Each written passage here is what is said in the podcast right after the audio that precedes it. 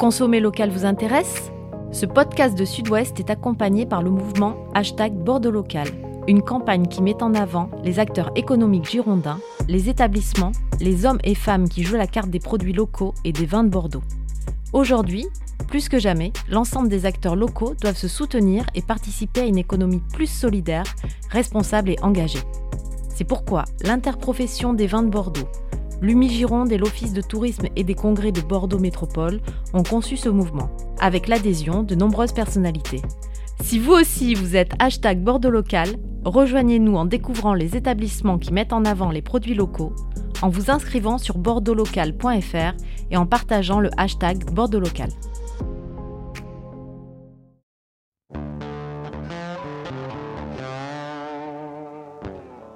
De grandes voix du vin en France, des figures de la viticulture, des personnalités avec qui nous revenons sur leur parcours personnel, sur leur vision de la viticulture, sur leur vision des marchés du vin d'hier, d'aujourd'hui et surtout de demain. Et nous parlons aujourd'hui du château Angélus à Saint-Émilion. Dans le monde entier, c'est l'une des étoiles de première grandeur des vins de Bordeaux. Et nous recevons aujourd'hui pour cette conversation, celui qui a incarné Château Angélus durant de nombreuses années et qui l'incarne encore beaucoup, un homme qui dans le monde du vin ne laisse jamais indifférent, Hubert de Boire. Bonjour à tous, vous écoutez Les 4 saisons du vin. Les 4 saisons du vin, le podcast de la rédaction Sud-Ouest qui raconte le monde du vin, qui revient sur ses faits majeurs et qui tente d'en décrypter les enjeux. Saison 4, épisode 17. Je suis Mathieu Hervé, je suis en compagnie de César Compadre, responsable de la rubrique 20 à Sud-Ouest. Bonjour César. Bonjour Mathieu, bonjour. Et nous recevons donc aujourd'hui Hubert de Boire de la Forêt, copropriétaire du château Angélus. Bonjour Hubert de Boire. Bonjour. Alors merci d'avoir répondu à notre invitation, votre parole est rare, on va en profiter. Et nous allons aujourd'hui revenir avec vous sur votre parcours, dans cet épisode des grands invités des 4 saisons du vin que nous enregistrons en avril 2022 et cet épisode ne sera diffusé qu'en mai 2022. Je dis ça dans un souci de transparence totale à l'égard de nos auditeurs. Avant d'entamer cette conversation avec vous, Hubert de Boire, je me tourne vers toi, César. Car comme nous avons reçu ici même Bernard Magret, Jacques Lurton ou Sylvie Caz en début de saison, comme nous avons également conversé avec Michel Roland cette année, euh, nous avons ici, face à nous, euh, un autre poids lourd, si j'ose dire, euh, des vins de Bordeaux, une autre figure du vin. Alors, Hubert de Boire, durant plusieurs décennies, qu'est-ce qu'il a représenté et qu'est-ce qu'il représente encore? Mathieu, pour répondre à ta question, j'ai envie d'utiliser trois mots le mot viticulteur, le mot consultant et le mot homme engagé. Hubert de Boire est, un enfant de Saint-Émilion, il, va nous en parler. C'est d'abord un viticulteur, une propriété familiale euh, qui aujourd'hui euh, est, dirigée par sa fille, mais Hubert de Boire évidemment est encore très impliqué, il en est le consultant, il en est le responsable technique. Viticulteur sur d'autres propriétés, belle vue, tu l'as dit, propriété également de ses enfants, on en parlera. Ça, c'est le premier volet, un, viticulteur qui a fait ses preuves depuis 40 ans à Saint-Émilion. Deuxième volet, Hubert de Boire est un consultant avec une équipe nombreuse. Il consulte, euh, il donne des conseils à une cinquantaine, une soixantaine de propriétés. Et on va y revenir. On va y revenir à Bordeaux, en France et dans le monde, puisque Hubert de Boire est un globe-trotteur. Et troisièmement, est un homme engagé, Hubert de Boire a eu des responsabilités au conseil municipal de Saint-Émilion, il a eu des responsabilités au syndicat de Saint-Émilion, dans différentes structures professionnelles départementales. Voilà, donc euh, c'est un professionnel à 360 degrés à Bordeaux pour la viticulture bordelaise. Hubert de est-ce qu'il y a un petit commentaire à faire à ce que vient de dire César? Oh, il y a, un grand commentaire à faire. Hein. D'abord, euh, euh, j'ai très, très agréable d'entendre euh, dire des choses qui sont la réalité, la réalité de la vie de quelqu'un qui s'est engagé depuis longtemps. Alors, on ne s'engage pas pour rien, on s'engage d'abord parce qu'on a, des gènes sans doute. Hein. J'avais un grand-père qui m'a donné la vie d'ailleurs dans le vignoble euh, mon grand-père maternel, dans le, vignoble d'Angélus, et, qui m'a donné ce sens de l'engagement, d'entendre qu'on est engagé, c'est vrai, je suis profondément engagé. Quand on est engagé, on est forcément critiqué, mais je suis engagé, je le reconnais. Euh, dire que je suis un vigneron, alors ça, ça me colle vraiment, et, je suis né au milieu des vignes, et j'ai toujours adoré ce métier. Et puis, euh, euh, consultant, parce que c'est arrivé, on en parlera tout à l'heure, c'est arrivé euh, à une période de ma vie, et que je trouve que cet échange que l'on peut avoir avec d'autres vignerons qui sont bien sûr à Bordeaux, mais qui sont dans d'autres régions viticoles, est formidable parce qu'on apporte certainement, mais on reçoit aussi beaucoup. Et je pense que le vin, la viticulture, c'est beaucoup d'échanges, beaucoup de notions de, de, de regard de l'un vers l'autre qui me paraît être, extrêmement important dans ce métier. Alors on va dérouler votre parcours, Hubert de Boire. Donc, Allons-y. Euh, vous me dites si jamais je fais des erreurs. Donc, copropriétaire du château Angélus, copropriétaire du château Bellevue, copropriétaire de Clin Constantia en Afrique du Sud. Euh, et d'ailleurs, êtes-vous encore copropriétaire du château La Fleur du Bois Parce que on a quelques rumeurs à ce propos. Alors oui, je suis d'abord je suis à ce jour je suis encore totalement propriétaire, mais euh, voilà, ce n'est un secret aujourd'hui pour personne que euh, pour des raisons personnelles, euh, mes enfants euh, ayant trouvé euh, d'autres voies, d'autres raisons de, continuer, ont, pas souhaité continuer sur cette aventure, en ont d'autres, et tant mieux d'ailleurs, hein, c'est formidable, mais n'ont pas souhaité continuer sur cette aventure. Donc cette propriété que j'ai vraiment créée au départ, puisqu'elle porte mon nom, il fallait qu'à un moment on trouve une solution, et plutôt que de la laisser sur le bord de la route, de la vendre en quelque sorte, je trouvais quand même extrêmement intéressant d'être accompagné. Alors, être accompagné par qui? Quand on est accompagné, là, je ne peux pas encore vous dire qui, mais c'est en cours, par une famille, de gens qui sont passionnés, de gens qui veulent s'investir, de gens qui veulent développer. Donc, ça me va tout à fait. Je reste donc euh, partiellement propriétaire hein, euh, dans cette propriété euh, de fleurs de bois, mais par contre je vais continuer à l'incarner, à en être le, gérant à côté de, cette famille dynamique qui veut qu'on avance, et on va avancer, et on va avancer encore fort et vite, donc on entendra encore parler de la fleur de bois et du verre de bois au travers de la fleur de bois. Très bien, donc on va surveiller euh, tout cela. Alors revenons effectivement sur, sur les étapes entre guillemets biographiques. Alors vous me dites là aussi si je me trompe, vous êtes né en 1956 Oui, absolument. Vous êtes père de quatre enfants, Coralie, Stéphanie, Mathieu et Quentin. Tout à fait, bien renseigné. Euh, vous êtes le petit-fils de Maurice et Elisabeth de Boire de la Forêt. Oui, ça ce sont mes, grands mes grands-parents euh, paternels, oui. Tout à fait, qui ont eu trois fils, Jacques, Christian et Alain. Vous êtes le fils de Jacques. Oui, l'aîné. Et vous êtes né, et on veut vous entendre là-dessus, et vous avez grandi au château Angélus. Justement, est-ce que vous étiez programmé à faire du vin? J'ai l'impression euh, aujourd'hui, en, regardant mon parcours, et, qu'il y avait une forme de programmation. Comme vous savez, sur l'ordinateur, on mettait un truc là, et puis ça se développe.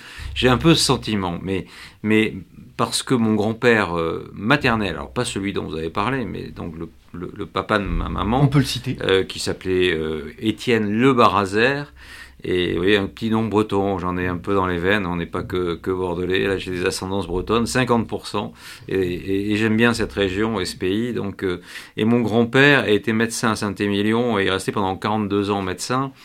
Euh, je crois qu'il avait euh, un sens d'humanisme absolument incroyable. Il était reconnu comme ça. Je dis souvent d'ailleurs que quand j'ai été élu au conseil municipal, j'ai fait trois mandats à Saint-Émilion quand j'ai été élu, j'ai certainement pas été élu, enfin certainement pas.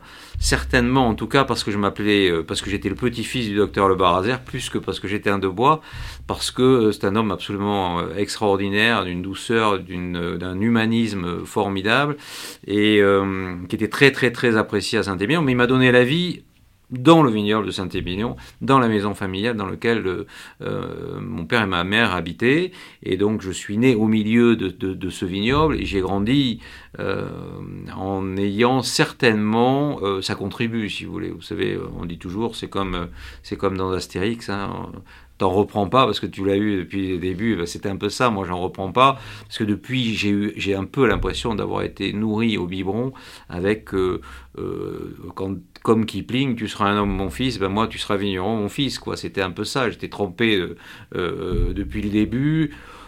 j'étais j'étais le seul fils, hein, parce que nous sommes trois, j'ai deux sœurs, et alors autant maintenant aujourd'hui, moi je vous avais vu, vous avez déjà parlé de ma fille César, je crois, euh, qui dirige Angélus à mes côtés, ma, ma, fille aînée qui est très engagée aussi dans la viticulture, et moi je suis très pro au contraire, le l'engagement, je l'ai fait d'ailleurs pour d'autres raisons à la Jurade de Saint-Émilion, mais l'engagement des femmes dans ce métier est absolument formidable. Quand j'ai fait mes études d'onologie, il y avait deux ou trois femmes. Aujourd'hui, je crois qu'elles sont majoritaires, et tant mieux parce qu'elles font un métier formidable, elles, ont ce sens-là. Mais à l'époque, les choses étaient différentes. Donc moi, mon père, euh, c'était son fils et c'était pas ses filles.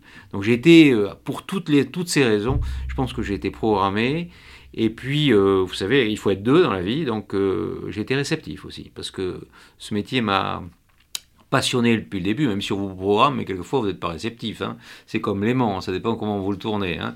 Et, là, il était tourné dans le bon sens, donc euh, l'épaule s'attirait, et vraiment, ses épaules se sont attirées avec un côté euh, passionnel, euh, mais passionnel peut-être quelquefois considéré comme à l'excès, parce que vous savez, vous vous, vous libérez, vous êtes tellement passionné par ce métier que de temps en temps euh, ça peut en être euh, un peu exagéré ou agaçant pour certains. Mais c'est vrai que ce métier est, tellement passionnant, tellement riche de savoir, euh, d'histoire, que, que, que c'est, ça, ça, me captive et ça, me, ça m'éveille encore tous les jours.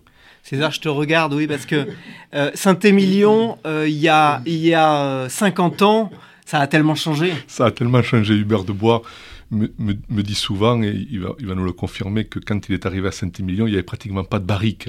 Et donc, aujourd'hui, quand on voit la plupart des grands châteaux qui ont des montagnes de barriques, on se demande à la limite comment on faisait des grands vins jadis quand il n'y avait pas de barriques. Racontez-nous, quand vous avez 20 ans, euh, Angélus, euh, c'était comment?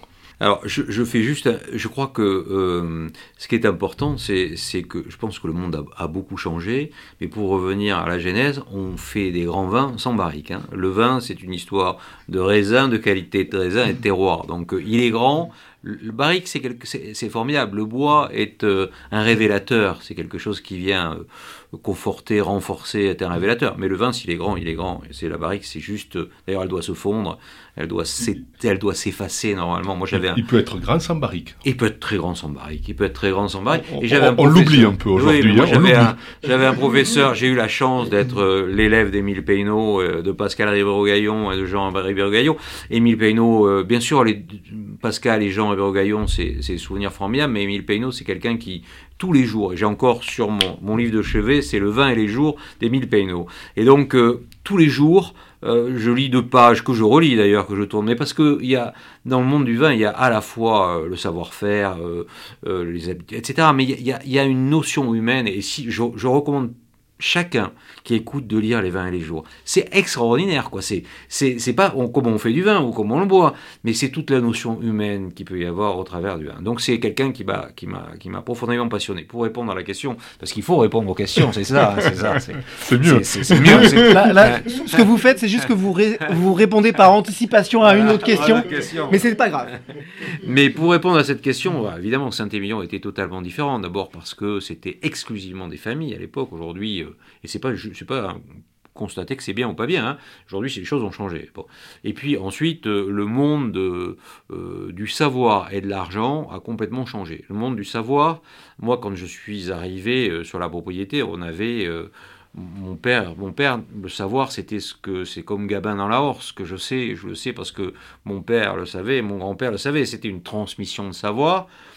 Et il y a du très bon, mais, il y avait aussi des erreurs. Et euh, ce que l'on a fait, ce qu'on a évolué, euh, ce qu'on a su savoir euh, évoluer dans, dans, ces années, c'est que le savoir petit à petit n'a pas fait que du bien, mais je crois qu'au bout d'un moment, quand même, on fait la part du bon gré et, et livré, du bon grain et livré.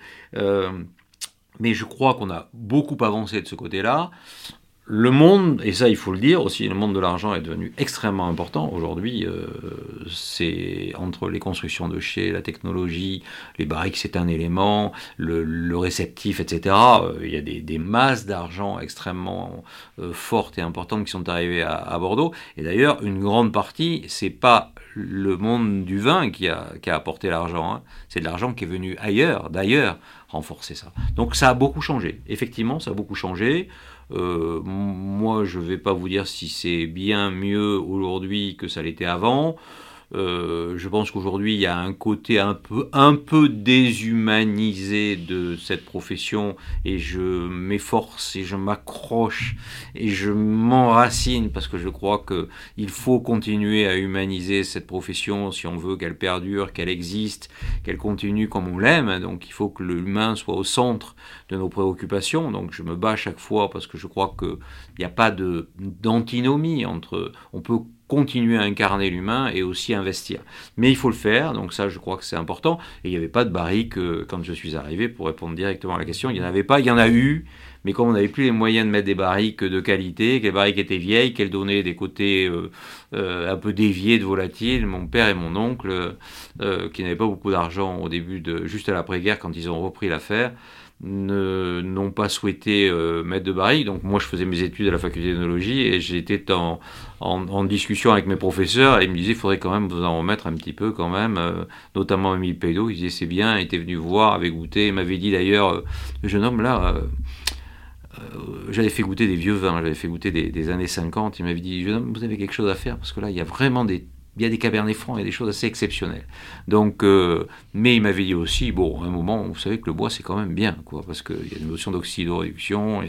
Et, donc, moi j'étais là en me disant, ben ouais, s'il me dit ça, c'est qu'il faut qu'on y arrive. Donc, on avait petit à petit euh, mis ça en place, et je l'ai fait d'ailleurs après beaucoup avec celui qui a été mon grand frère, euh, qui était Michel Roland, pour qui j'ai à la fois beaucoup de d'affection et, de, parcours et d'admiration. Et donc on a fait une partie euh, du début d'Angélus ensemble, puis ensuite on est très copains toujours, mais chacun a volé de ses propres ailes. Je suis aussi devenu consultant, mais peut-être grâce à lui d'ailleurs.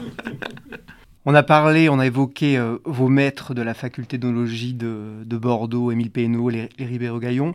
Euh, on est euh, au, à la fin des années 70, début des années 80.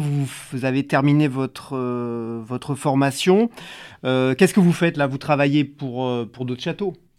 Alors, je je, finis mes études euh, et ensuite je, je reviens euh, un peu à la maison et mon père me dit bon ben maintenant déjà il n'était pas tellement fan de me voir partir une fois que j'ai eu mon bac il me dit tu viens travailler avec nous et quand je lui dis non non je veux partir à la fac euh, bon Oh, il l'a fait, il, m'a payé mes études, et on mettait pas plus, hein, juste les études. Après, tu te débrouilles, c'est pour ça que j'allais faire d'ailleurs, j'allais tailler des vignes pour faire mon argent de poche à l'île de Patiras, mon cher. Euh, donc j'avais, à l'époque, il y avait des vignes, j'avais un passeur qui me récupérait, puis j'allais, j'allais, j'allais aussi entreprendre des vignes chez quelqu'un pour qui j'ai toujours une, profonde admiration, euh, qui est Francis Courcel, euh, qui, qui, avait été mon prof et, et, à Thiollet, et j'allais entreprendre des vignes pour faire mon argent de poche parce que mon père était il payait les études, mais pas plus. Quoi. Donc euh, pour les petites copines, euh, les cinémas et les bouteilles, parce que j'allais chercher mes premières bouteilles de la rive gauche, comme on buvait que du Saint-Émilion euh, à la maison, il fallait bien que je me cultive, donc j'allais chercher mes premières bouteilles,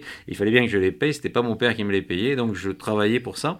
Et hum, donc quand j'arrive au début des années 80, euh, mon père me dit, bah écoute, tu vas travailler. Donc j'étais ouvrier agricole, je lui dis, écoute, moi je veux bien, euh, j'ai fait presque 5 ans comme ça, mais je veux prendre du temps aussi. Donc euh, j'étais ouvrier agricole, donc je travaillais dans les vignes, je travaillais dans les chais, euh, mais en même temps, je lui ai dit, je veux 3 mois par an.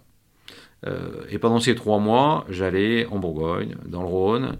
Euh, je suis allé en Espagne, je suis allé en Italie, j'ai même fait un voyage aux États-Unis.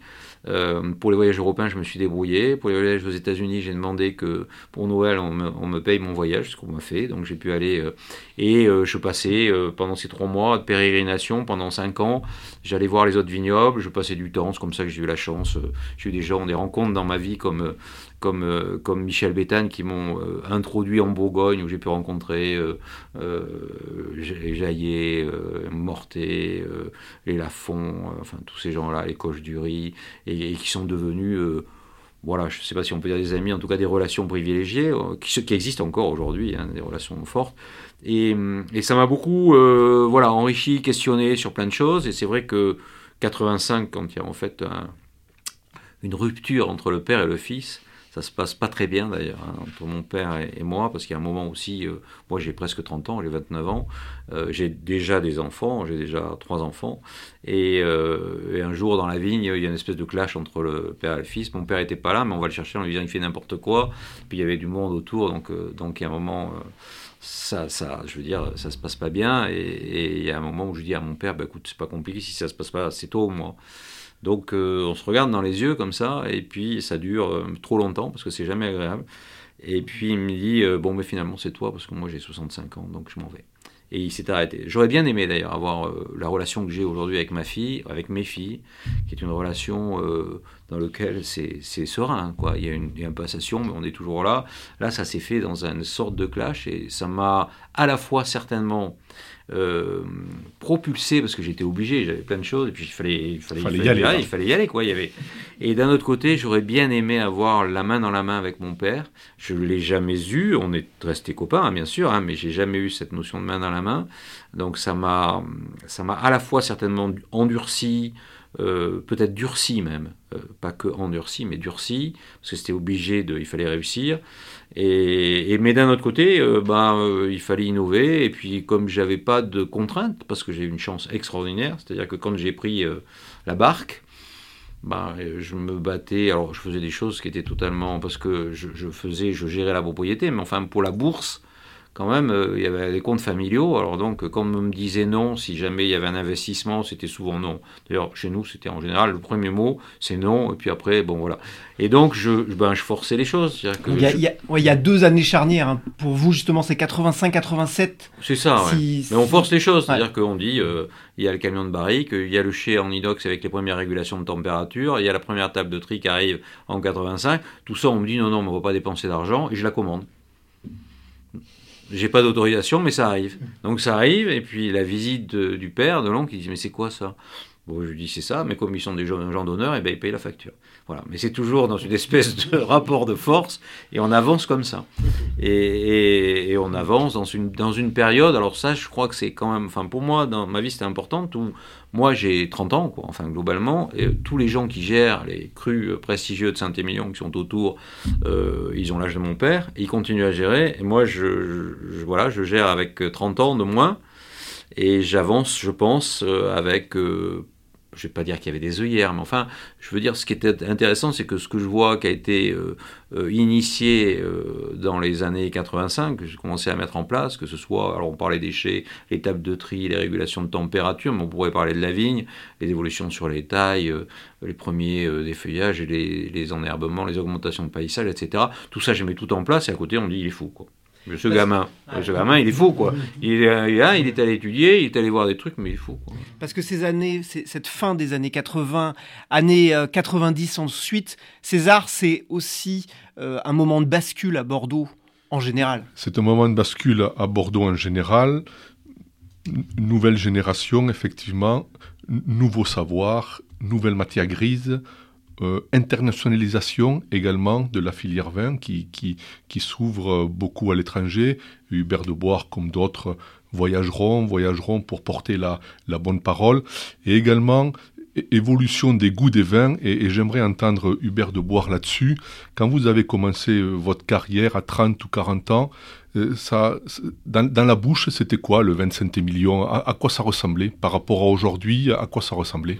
Il y a toujours eu des grands vins. Hein. Aujourd'hui, on se, on se réjouit de, de, goûter encore des vins des années 50 euh, qui étaient formidables, euh, même dans les années 40. Par contre, moi, j'ai eu un côté, je dirais, un petit peu révolutionnaire parce que j'étais pas fan, très honnêtement, des vins des années 60 et 70. Mmh. Alors, il y avait plusieurs raisons pour ça. Il y a une climatologie qui n'était pas très favorable. Il faut se souvenir des années 63, 65. 68, 69, il y en a eu 72, des, des, des pour climatologies difficiles. Pour, expliciter euh, pour nos auditeurs, c'était, il y avait du végétal, c'est ça? Il y avait du végétal, on n'arrivait pas à la maturité, euh, il pleuvait, c'était des, des, printemps très humides. Des, étés très humides, etc. Puis il y avait en même temps, il faut quand même se souvenir que Bordeaux, il y a eu un, un, traumatisme des années en 56, puisque le, vignoble a été détruit euh, en grande partie, donc renouvelé. Vous savez que les vignes par le gel. Oui, par le gel, et renouvelé ensuite, plus ou moins bien d'ailleurs, parce qu'il y a une telle demande au niveau bordelais, c'est que tout le matériel végétal n'était pas forcément de très grande qualité, donc il y a eu ça. Mais il y a eu en même temps, euh, comme il y a eu des années difficiles, il a fallu qu'on produise quand même. Donc il y a eu cette notion de production qui était, cette économie qui était obligée. Moi, je me souviens très bien, c'est pour ça d'ailleurs que quand je reparle de 85, ce, combat avec mon père, c'était sur, sur, sur, sur la réduction des, des rendements. Mais mon père, il avait tellement, d'abord, il, il, y a eu toute la période d'après-guerre, ensuite il y a eu les gels de 56, il y a eu des années difficiles. Et mon père, je me souviens très bien, me disait, cet argent, tu ne sais pas ce que c'est que de le gagner. Et aujourd'hui, le fruit, tu le coupes, alors que le fruit, c'est ma vie. Donc c'était, c'est quelque chose de... Donc on produisait. Et on produisait, et comme on produisait sans doute, moi je suis pas un inconditionnel des 20 hecto-hectares, hein, moi ça me va très bien quand on fait 45. Mais là on produisait au-delà, hein. on, a produit, on a produit quand même des quantités euh, quelquefois euh, un peu surréalistes. Et donc en produisant beaucoup, forcément, on a un côté végétal, on a un côté linéaire, on a un côté creux, et on s'aperçoit très bien que les seules personnes qui continuaient à aimer ces vins, c'était les Bordelais, parce qu'ils étaient persuadés que de toute façon c'était immuable. Mon premier voyage avec l'Union des Grands Crus 85, je pars avec un groupe, moi je suis tout, je parle pas, bien l'anglais, euh, j'arrive de, de Saint-Émile, on est compte, il faut savoir que l'Union des Grands Crus c'est quand même essentiellement le Médoc et moi j'arrive de ma campagne quoi hein. et je fais ce voyage et je, vois tout le monde qui dit euh, bah, de toute façon à la limite pourquoi on voyage euh, parce que de toute façon on est les meilleurs il n'y a que nous en Angleterre aux États-Unis bon ils commencent à faire du vin mais on va pas rigoler quand même avec le vin qu'ils font, c'est ils mélangent ça avec du coca et, euh, et tout ça on, est, on, a une, telle sérénité, une, telle image de ce que Bordeaux est, et va être immuable et va continuer à exister. Donc il se passe plein de choses. Euh, il y a d'abord, on n'a pas le monopole ni de la passion, euh, ni du savoir-faire. Alors dans le monde, on a formé des gens, les Pénaud, les Ribéro-Gaillon, aujourd'hui, ils sont euh, dans, les, dans les livres à l'université de Davis, de Stellenbosch, euh, d'Adélaïde, etc. On a formé, nous, Bordeaux, mais pas que Bordeaux, les, les Bourguignons, Montpellier, l'école de Montpellier, etc. On a formé le monde entier. Mais, mais on a formé des gens qui, aujourd'hui, enfin, à l'époque, ont commencé à planter de la vigne, à avoir de la passion. On a même envoyé des consultants mais c'est très bien parce que vous savez, il faut, c'est que comme ça qu'on réussit. C'est comme un professeur d'université qui voudrait, qui voudrait garder son savoir pour lui. Non, le savoir, il se, libère et c'est normal et c'est bien que Bordeaux l'ait fait. Mais on ne s'aperçoit pas qu'il y a de la passion, il y a des gens qui plantent de la vigne, il y a d'autres styles, il y a des styles de vin. Et petit à petit, ben, il y a une compétition, il y a des styles de vin qui... Et heureusement que euh, d'abord Émile Peynaud, mais surtout le premier consultant bordelais, il y en a un qui devient un vrai consultant. Émile Peynaud, il est professeur de faculté, mais le premier consultant Bordeaux, c'est Michel Roland. C'est Michel Roland le premier consultant. C'est le premier à en faire un vrai métier et à dispenser ce savoir, c'est-à-dire transmettre en fait le savoir euh, d'Émile Peynaud, de Ribéro Gaillon sur une pureté des vins, sur une maturité des vins, sur des élevages des vins, sur des choses qui sont quelquefois un peu simples. Alors on le dit aujourd'hui, mais il y a 40 ans c'était moins simple, mais des choses qui sont assez simples. Pour faire des grands vins, il faut respecter le terroir, il faut respecter la pureté, il faut que euh, euh, le consommateur il ait du bonheur et du plaisir. C'est quoi? C'est-à-dire que avec des tanins qui sont austères, qui sont végétaux, il n'y en a pas beaucoup. Hein. On a beau dire, regardez le vin dans la cave pendant 15 ans, ça, je veux dire, le vin. Euh, encore une fois, je citais beaucoup Pénaud, mais qui disait les grands vins, ils sont bons depuis leur naissance jusqu'à la mort. Et ça, c'est vrai. Il faut se méfier de ceux qui vous disent gardez mon, gardez mon vin, vous gardez-le en cave, vous verrez dans 15 ans. Bon, il sera encore pire dans 15 ans qu'il était au début. Donc, euh, donc Michel Roland, c'est le premier, le premier transmetteur qui, qui, qui, qui, fait son travail à Bordeaux, mais qui va commencer à le faire dans le monde et qui transmet. Et dans le monde entier, il va se, se développer ses énergies sur un nouveau style de vin. Alors on dit il est Parker euh, et des machins, parce qu'effectivement il y a des journalistes qui rentrent dedans. On lui a, demandé, on lui a demandé la dernière fois qu'il est venu, il a dit il n'y a pas de style Michel Roland. Mais il n'y a pas de style Michel Roland, il n'y a pas de style euh, Parker, ça veut rien dire. Mais est-ce que d'ailleurs, est-ce que pour vous il y a un style de bois ou pas d'ailleurs? Non, non, il y a des sensibilités, il n'y a pas de style. Moi, j'ai pas de style particulier parce que ce que je fais, moi, quand je suis euh, en Italie, en Espagne, au Portugal, à Bordeaux, en Médoc, à Pomerol euh, ou à Saint-Émilion, je le fais beaucoup. Je suis très intuitif. Hein. Je suis à la fois, on m'appelle souvent le pragmatique. Je suis très pragmatique, mais intuitif. Et donc, j'ai pas, pas un livre en disant on va faire un rive gauche, un rive droite. Non, non, je crois pas. Je crois pas. le, style, on a voulu dire c'est un style, style Parker parce que parce qu'il aimait ses vins un peu opulents, mais Mais c'est le revers de la médaille. Quoi. Vous savez, on est dans un monde où en général il y a un phénomène de balancier. On le voit d'ailleurs. Aujourd'hui, maintenant, alors maintenant il faut, faut récolter quand c'est vert. Vous voulez dire genre rive droite, rive gauche Non, même pas ça, mais des styles, des styles plutôt. Alors à l'époque, on disait style Parker, c'est très mûr, c'est opulent, c'est sur extrait, etc. Puis alors maintenant, là on arrive, il faudrait, il faudrait récolter avant que ce soit mûr. Non, juste un peu de bon sens, euh, juste euh, un peu d'écoute juste un peu de réflexion sur ce qu'est le vin en général, et surtout euh, un peu de regard sur le consommateur. Parce que le consommateur, c'est quand même celui, au final, qui nous fait tous vivre. C'est celui qui prend un moment de plaisir parce qu'il ouvre avec sa femme, avec sa famille, avec ses copains une bouteille, et qui va dire j'ai passé un bon moment après avoir une journée de travail, après avoir euh, euh, ou vouloir célébrer un, et, et, un peu de regard, un peu de modestie, pour savoir qu'est-ce qu'on fait nous. On est en train aujourd'hui d'avoir un métier formidable, de faire un produit pour réjouir des gens. Il faudrait quand même pas que derrière on se dise on a toujours raison, en fait le consommateur on s'en fout, il va suivre. Non, mais pas du tout. Le consommateur, il est important quand même, hein. c'est quand même lui qui nous fait vivre.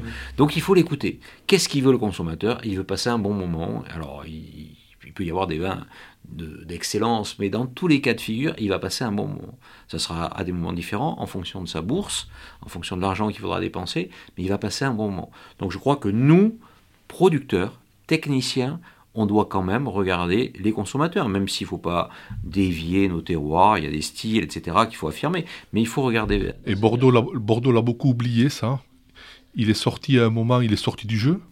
Alors Bordeaux a été une, région absolument extraordinaire euh, en termes de collectif.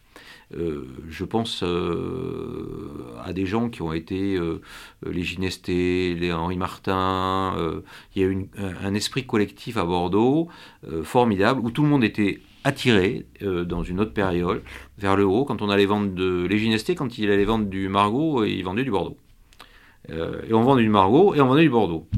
Moi, j'ai un peu le sentiment aujourd'hui qu'on veut vendre du Margot, mais on veut surtout pas entendre parler des Bordeaux. Moi, je me bats parce que je pense qu'on ne vendra pas des grands vins très longtemps à Bordeaux si on ne tient pas compte qu'on est tous dans un bateau il y a une proue, il y a une poupe, etc. Mais on est tous dans un bateau et il y a un respect. Alors ça, ça, ne veut pas dire que je ne dis pas qu'on ne fait pas des, des, des, des, vins immenses, des cathédrales qui doivent être très chères dans, dans, le, dans le haut de gamme. Mais je pense qu'il y a eu tellement de choses aussi qui ont été faites. J'ai entendu parler tout à l'heure, vous vous avez dit que euh, c'est centraire, vous avez comme invité Jacques Lurton. Mais voilà, voilà des gens qui ont fait euh, dans une région bordelaise des styles de vin qui les ont promus dans le monde entier. Voilà, il en reste, mais il n'y en a pas assez. Il faut aujourd'hui qu'on renouvelle cette confiance à Bordeaux. Alors c'est en cours, avec des jeunes euh, qui avancent, qu'on fasse passer euh, une bonne éponge sur une image négative en disant Bordeaux c'est que de l'argent Bordeaux, c'est que un style ancien Bordeaux, c'est pas des gens qui regardent sur euh, euh, la biodiversité, etc. C'est totalement faux aujourd'hui. Quand on regarde, c'est une région formidable, mais comme c'est une grande région, il y a encore beaucoup à faire. Mais c'est une région formidable dans laquelle il y a mais il faut se promener. Mon métier de consultant, c'est aussi d'aller euh, dans des vignes à la Réole, dans l'entre-deux-mer. Je fais ça avec un négociant de Bordeaux et aller voir les vignerons. Je goûte pas le négoce, les bouteilles. Je vais voir les vignerons. Des gens extraordinaires qui font, qui font un métier mais, et qui le font merveilleusement en s'engageant avec des jeunes, des femmes, des enfants. Tout ça, ça, travaille. Ça, mais tout ça, c'est, ça, ça devrait s'agréger autour de Bordeaux.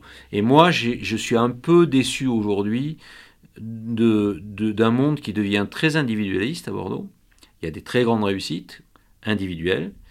Et j'ai un peu la nostalgie des, de, ce que Bordeaux représentait euh, en, termes de, réussite collective. Euh, moi, j'ai ce rêve de Bordeaux, alors c'est peut-être un rêve pieux, mais que Bordeaux soit euh, une vraie inspiration encore dans le monde entier. je pense que ça l'est quand même, mais que ce soit un, vrai beau bateau dans lequel il y a un respect mutuel entre, entre ce que font ceux qui sont devant et ceux qui sont autour n'aime pas trop parler derrière parce que ça veut rien dire, mais enfin autour, et qui sont peut-être pas au même niveau, mais qui font des choses, qui s'engagent et qui font valoir. Vous savez, j'étais il n'y a pas très longtemps euh, euh, dans, en Belgique, à Bruxelles, et j'ai goûté, je vais dans un restaurant et je goûte une bouteille de Bordeaux qui est faite par une famille, je ne veux pas livrer tout le monde, mais qui et qui fait des très bons vins. Et, et, le restaurateur me dit, me dit c'est formidable, ça redore, ça, ça, redonne une image à Bordeaux. Regardez ces vins, c'est un des meilleurs rapports qualité-prix. Ces vins, ils sont sur le fruit, c'est un superbe style. Les gens, voilà, les gens sont sympas, ils viennent nous voir. Donc tout ça, on a, on a ça à Bordeaux. Mais il faut plus communiquer et j'aimerais bien que le collectif soit plus fort encore. Et on, entend effectivement ce hein, qui, est, manifestement totalement sincère. Et en même temps, vous êtes le, propriétaire, copropriétaire d'un des, vins les plus chers de Bordeaux et qui euh, aujourd'hui pour certains, en tout cas des, gens qui, achètent vos bouteilles, euh, euh, devient un produit quasi spéculatif. Et donc ça, pour quelqu'un qui produit du vin, qui fait du vin comme vous qui êtes issu du monde du vin, ce paradoxe, comment vous le vivez? Alors, spéculatif, j'aimerais bien qu'il, je, reconnais qu'il l'est, mais je, me bats pour qu'il le soit moins. J'ai d'ailleurs des, gens qui viennent et qui achètent une ou deux bouteilles euh, parce qu'ils peuvent se payer une ou deux bouteilles d'Angélus, et je trouve ça formidable. Mais vous savez, euh, vous pouvez être tout à fait en haut, un produit icône comme ça. Euh, il y a quelqu'un qui fait un travail absolument formidable dans une autre région viticole, qui est Aubert de Vilaine, en Bourgogne. avec la Romanée Conti, c'est des vins, j'en achète pas, moi, de la Romanée Conti. une fois dans ma vie, j'en ai goûté parce qu'on m'en a offert, mais moi, j'en achète pas. Mais il fait un travail pour la région absolument incroyable. Il entraîne une région avec lui, je veux dire. Il est, et c'est cette force d'entraînement. Et c'est pour ça que je dis je pense pas qu'il y ait vraiment d'antinomie. Euh, c'est pas en cassant la locomotive qu'on fera avancer les, wagons plus vite. Mais c'est pas non plus en pensant qu'on est la locomotive et qu'il y a personne derrière qu'on avancera. Donc je pense que c'est vraiment un tout. Euh, et que les vins qui font rêver le monde entier et qui se vendent très très cher, tant mieux. Tant mieux, c'est pas cela qui empêche les autres d'être vendus, mais qu'ils soient aussi au service de la collectivité. Et, les personnages, juste je termine, personnages charismatiques euh, de type Aubert de Vilaine, je voudrais qu'il y en ait beaucoup à Bordeaux. Voilà et Aubert de Vilaine d'ailleurs qui fait un magnifique bouseron à 15 euros. Si vous avez aussi. Si vous arrivez à vous le procurer, euh, mais, mais, mais, vous savez, dans les grands, moi je fais d'Angélus à, au prix que c'est et tout le monde le sait. Et je suis pas forcément le plus heureux du monde en me disant euh, ça vaut 600 euros ou je sais pas. Mais euh, je fais pas ça pour ça en fait. Nous, moi je, tous les matins je suis dans, je suis dans mes vignes avec mes gars. Euh, tant mieux, hein. moi je suis ravi parce que si je le vends bien, je réinvestis dans la propriété familiale, je peux améliorer, je peux avoir des équipes qui sont plus performante, mieux payée, on peut investir dans des programmes, des programmes de recherche, tout ça. Ça permet de le faire et je dis tant mieux. Mais la finalité, c'est pas que ce soit le plus cher possible. C'est pas, moi, nous, on vit que de la viticulture. Moi, j'ai pas une entreprise qui fait euh, ou le machin, ou de la mode, ou des parfums, ou du truc, ou des, euh, ou, du, foncier, etc. Euh, ailleurs, non, nous, on est que viticole. Si, on va Restaurant. On va en parler. La restauration. La restauration, la, restauration c'est devenu accessible, mais enfin, c'est le même monde. Mais ce que je veux dire, c'est que euh, je crois qu'on peut produire très cher, ça c'est pas, mais on peut aussi moi, je produis aussi pas cher. Hein. J'ai un vignoble dans les Côtes de France. Aujourd'hui, ça fait partie des, des, comment on dit ça, les incontournables ou les je sais pas quoi de chez, de chez Leclerc. Et, mm. et c'est vendu à 8,95 ou à 9,80. Enfin, je sais pas, avec le château de francs, euh, ça marche très bien. Et je, je, sais aussi faire ça. Donc... Mais, qu'est-ce que vous dites à un consommateur euh, déçu qui, il y a 10-15 ans, trouvait Angélus euh, à un prix X, aujourd'hui le trouve 20, 30, 50 fois plus cher, et qui peste parce qu'il ne peut plus se le payer. Qu'est-ce qu'on lui dit à ce consommateur? On lui dit acheter des codes de francs? Ah bah, alors on peut lui dire, alors on peut lui dire acheter des codes de francs, mais, mais moi je je, je je veux pas prendre les choses comme ça parce que je trouve que ça serait euh, une forme euh, un peu, on considérait à ce moment-là consommateur en disant bah, voilà, allez va chercher des codes de francs. Moi je veux prendre le problème complètement à l'envers. Euh, il y a effectivement cette propriété d'Angélus dans laquelle je me suis engagé avec toutes les équipes parce que je suis pas seul. Vous savez, la réussite c'est quand même d'abord les équipes. Vous savez, quelqu'un disait et j'aime bien ça, c'est que le jour où il y a une réussite, c'est l'équipe. Vraiment. Et moi, c'était ça. Angélus, c'est une équipe. Le jour où il y a un échec, c'est moi. Pas l'équipe, c'est moi. Parce que c'est moi qui suis responsable. Donc ça, c'est important. Mais, vis-à-vis de ce consommateur, euh, toute cette aventure, je voudrais leur faire vivre, moi que j'ai eu, en faisant que ce, vin devienne un peu une icône,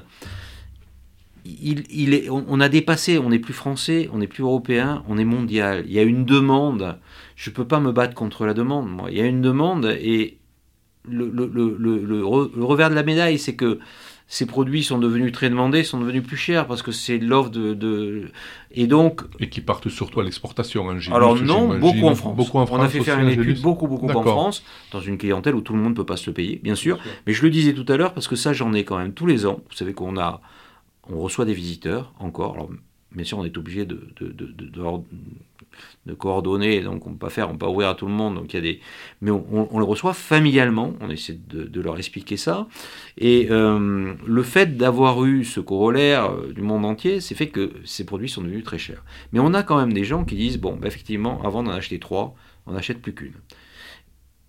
Et moi, je veux pas leur dire, ben, vous pouvez plus vous payer ça, allez vous acheter des codes de francs. Moi, je veux pas parler comme ça, parce que je trouve que c'est, moi, à une époque, euh, quand je vendais ma bouteille à 50 euros, j'étais bien content de les avoir.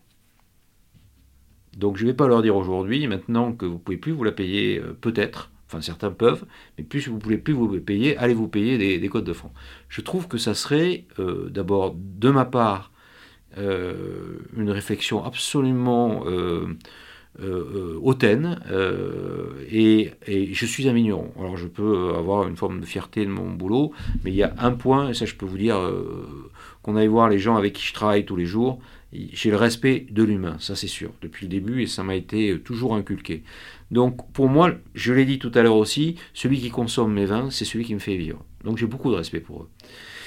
Et je préfère prendre du temps pour leur expliquer et leur dire, bon, eh bien, euh, au lieu d'en boire, euh, ben, vous en boirez peut-être une bouteille tous les trois ans, c'est peut-être exceptionnel. On essaiera de vous recevoir quand on peut. On fait d'autres produits.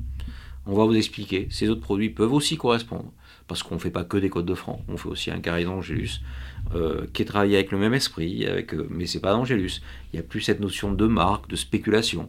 Et puis on fait un numéro 3 qui est super, et puis on a lancé un tempo avec une, philosophie différente. Mais moi je ne suis pas à dire euh, non, vous ne pouvez pas vous payer ça, alors donc allez vous payer un autre truc? Non, ça je crois que c'est un, un, langage que moi je ne peux pas. Mais c'est difficile parce que d'un autre côté, la réalité c'est qu'une bouteille Angélus ça vaut 600 balles. Quoi. Hmm. Et ça, je suis bien d'accord que. Mais je, vous savez, moi, je suis un grand amateur de vin d'ailleurs. Et euh, je vais vous prendre un exemple. J'achetais, parce que je le connais, mais j'avais, j'achetais des bouteilles de chez mon ami Jean-Marie Ravenot euh, à Chablis, parce que euh, il fait des, des, vins absolument extraordinaires. Ça valait 25 euros. Ça, vaut 600 euros. 600, ça vaut plus cher qu'une bouteille Angélus aujourd'hui. Ça vaut 600 euros le Valemur. Hein. Ça valait 25 euros voilà, ça va pas réjouir euh, les auditeurs de savoir qu'il y en a plusieurs comme ça, hein. euh, mais euh, le monde est ainsi fait, et quand on fait des belles choses, il y a de plus en plus de monde pour les apprécier. Et moi, j'essaie simplement de coordonner ça pour pas que ce soit simplement la surenchère. Je suis profondément libéral, mais je pense que il faut de l'ordre, donc on peut pas tout accepter dans la notion du libéral. Peut pas tout accepter. Et donc moi, je n'accepte pas tout. Et dans la mesure du possible, j'essaie un peu d'organiser ça. C'est pas parfait. Hein.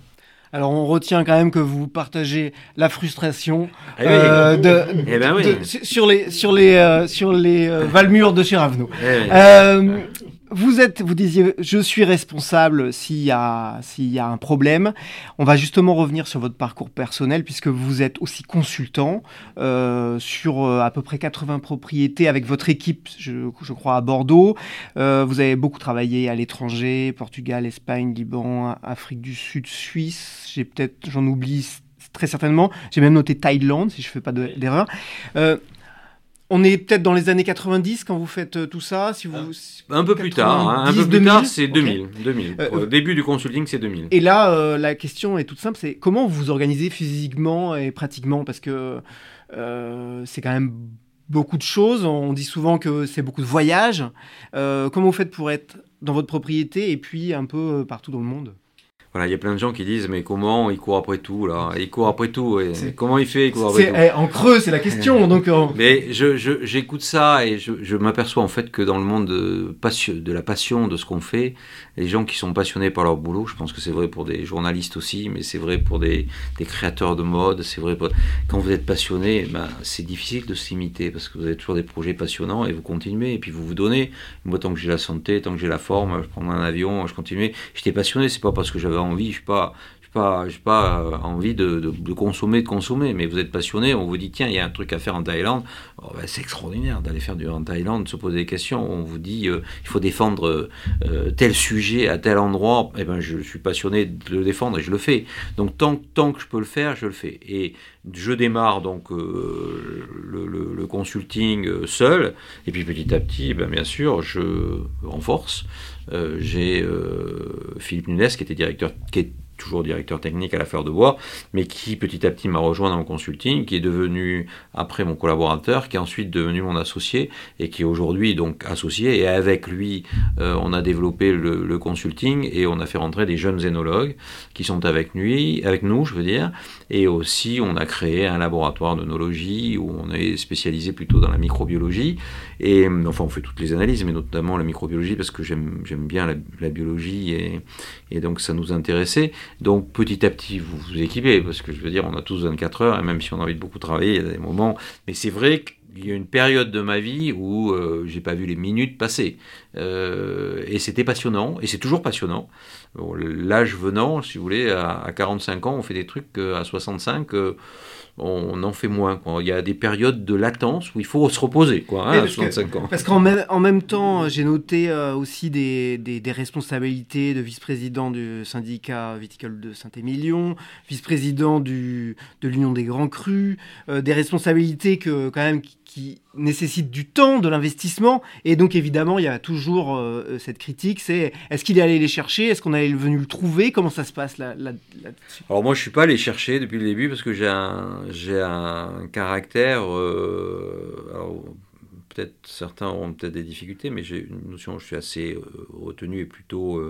J'étais plutôt timide étant, étant jeune. Et par exemple j'ai commencé, le, des, mes premières responsabilités, c'était euh, la présidence de l'école dans laquelle étaient mes enfants, et il a fallu qu'il y ait trois personnes qui viennent me chercher pour me dire euh, il faut que tu prennes la présidence. Jamais, jamais un instant, je pensais. Ensuite, euh, je vais vous prendre un autre exemple. Je vais en prendre trois ou quatre parce que c'est quand même intéressant. Quand euh, j'ai pris la présidence du groupement des, enfin, de, l'association des grands crus classés, c'était Jean Méneret qui était propriétaire du château Larmande, qui en, avait été le, créateur. Et quand il est venu, Jean Méneret était propriétaire donc, de Larmande, avait créé cette association de crus classés à Saint-Émilion. Et donc quand euh, il, il, vend l'Armande et qu'il me dit, euh, il me fait venir un jour, il me dit bon c'est toi, c'est toi qui prend, qui va prendre parce que je vois que je rentre chez moi le soir. On a eu un peu de whisky, c'est vrai parce qu'il fallait. Et je rentre chez moi, je me mets à pleurer avec ma femme. Je dis jamais je ferai ça, jamais je pourrai quoi. Voilà donc. Euh, je, prends, je prends d'autres exemples avec l'Union des Grands Crus, où le regretté Anthony Barton, qui était quelqu'un de formidable, mais avec Peter Sichel, sont venus trois fois me voir à Angélus en me disant il faut que tu prennes l'Union des Grands Crus. Bon, voilà, donc euh, je n'ai pas pris le nom des Grands Crus parce que j'ai refusé, mais, euh, mais je, peux en sortir quelques autres. Je ne suis pas allé, mais il y a des moments où je trouvais ça tellement passionnant qu'à un moment, je me suis aussi forcé. C'était une sorte de challenge vis-à-vis de moi-même parce que euh, la première fois que je suis intervenu euh, sur un pupitre avec des gens dans une salle, c'était une catastrophe. Quoi. Je n'arrivais pas à sortir deux mots l'un après l'autre. Je ne savais pas, j'étais tout rouge, je ne savais pas quoi dire, euh, je savais pas comment mettre les choses. Et puis petit à petit, c'est un challenge vis-à-vis de vous-même.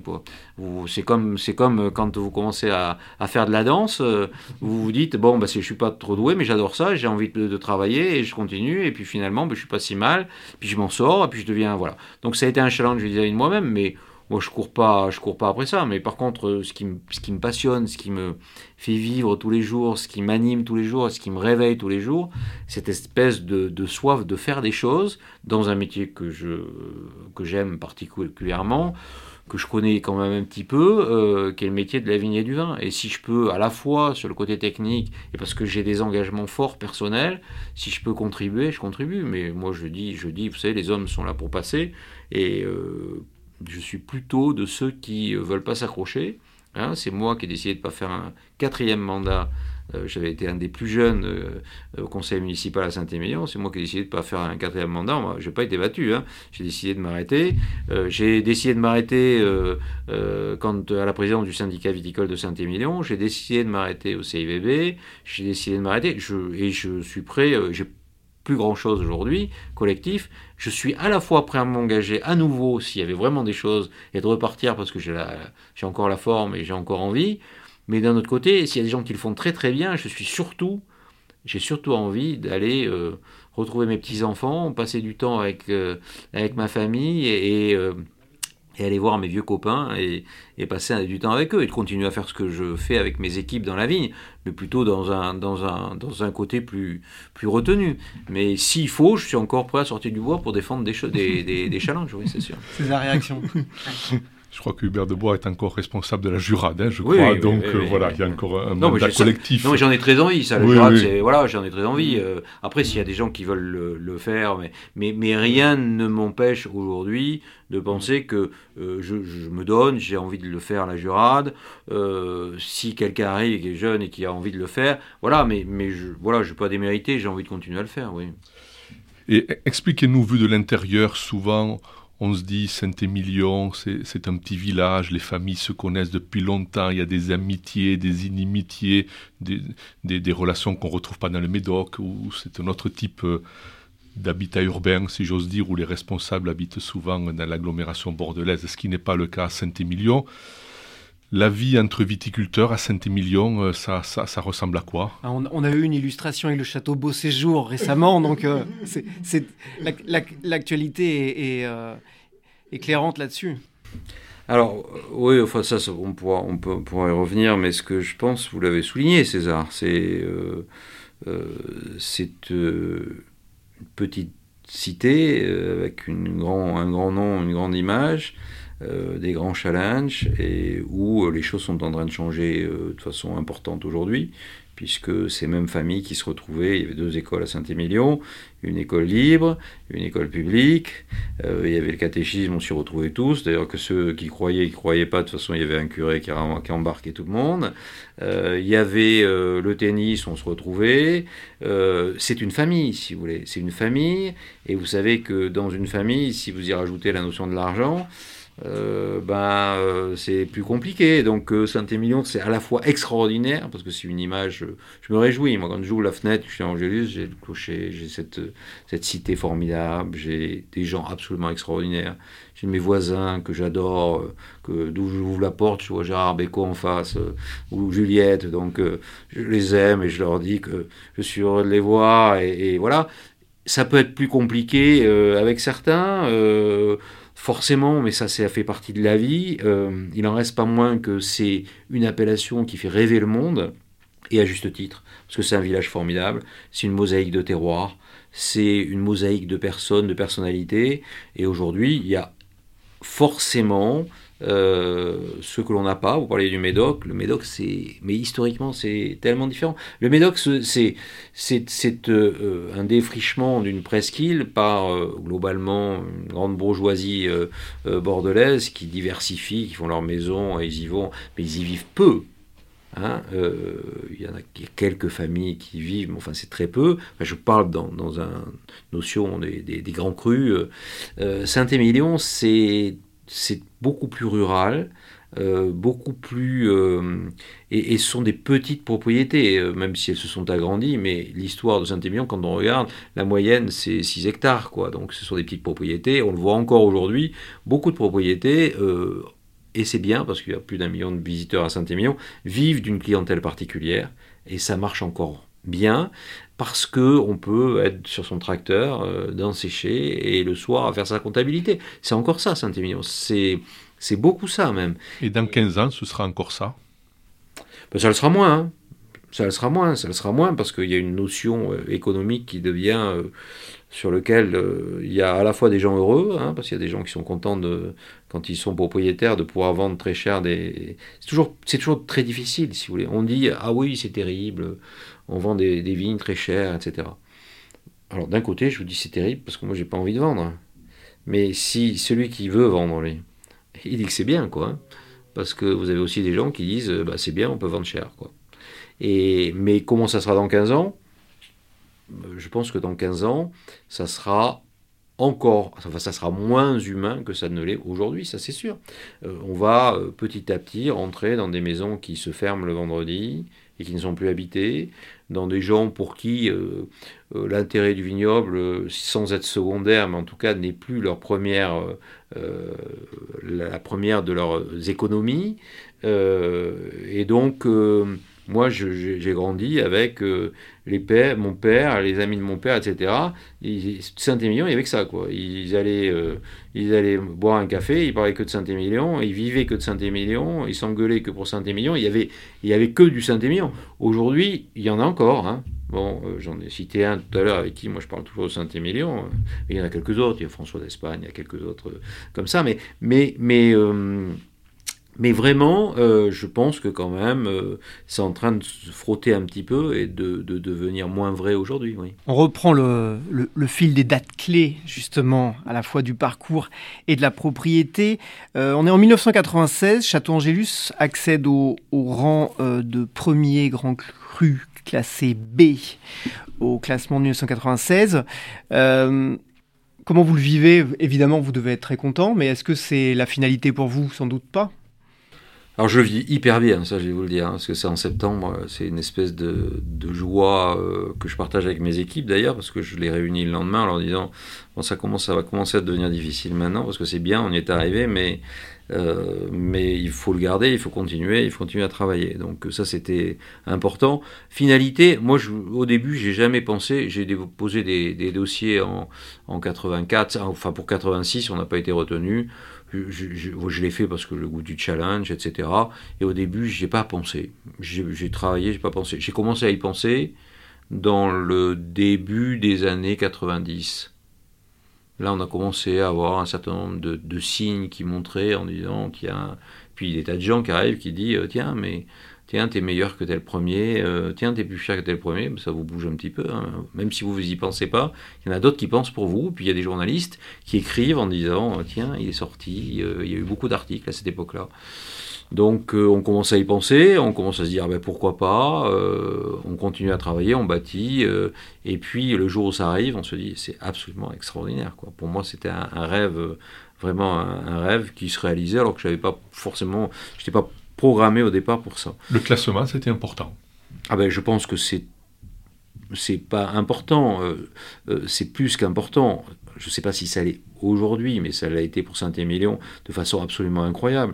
Euh, en fait, le géniteur du classement de Saint-Émilion, celui qui a, qui a, tout fait, c'est Jean Cap de là euh, qui a été euh, euh, président, c'est amusant d'entendre ça, mais il était président du comité régional de l'INAO, membre du comité national, président des instances du comité national.